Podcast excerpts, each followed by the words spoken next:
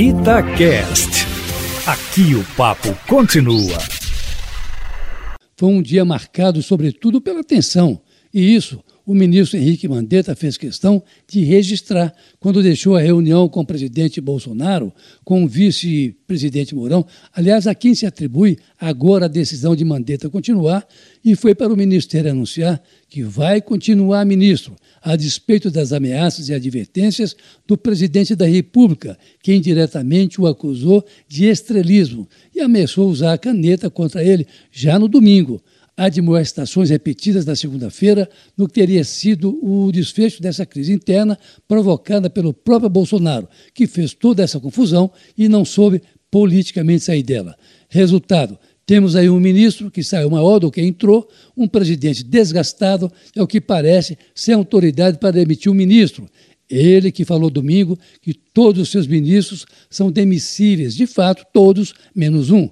De sorte que Mandetta permanece e não só isso, permanece com toda a força, como fez questão de demonstrar ao voltar a se reunir com a sua equipe já à noite ontem para a entrevista coletiva, em que sequer citou o nome do presidente da República, numa clara demonstração de que não foi Bolsonaro que o manteve no cargo, mas as contingências da vida política, Eustáquio já que tanto no Congresso como no Supremo Tribunal Federal a chapa esquentou para o presidente Bolsonaro, com telefonemas e declarações hostis ao que pretendia fazer o presidente da República, isto é, ficar livre do seu ministro da Saúde. O curioso é que o pomo da discórdia entre Mandetta e o presidente não é somente aquela questão da verticalização ou não das regras do isolamento social. O que deteriorou mesmo a relação entre os dois foi a tal cloroquina, Eustáquio o presidente insiste em que Mandetta pare de implicar com o remédio e o libere para que os infectados pela coronavírus sejam tratados com a tal droga. E Mandetta, que é médico, que é quem tem CRM, reafirma sempre a sua indicação contrária ao uso da cloroquina, porque é um remédio para outras doenças e as pesquisas feitas até agora não a indicam para o tratamento das vítimas do coronavírus.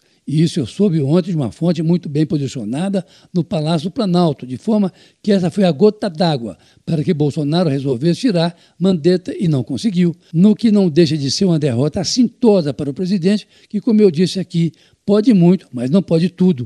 Mas quero chamar a atenção dos ouvintes, Júnior e Eustáquio, para quem assistiu o pronunciamento de Mandetta ontem. O tom dele, do discurso, foi de despedida, viu? Ou seja, o presidente não conseguiu demitir o ministro ontem, mas pelo tom da fala de Mandetta, ele também não vai ficar muito tempo no ministério, não. Passada essa crise aí, causada pela pandemia e pela desastrada atuação do presidente da República, ele certamente sairá do governo. Carlos Lindenberg, para a Rádio Itatiaia.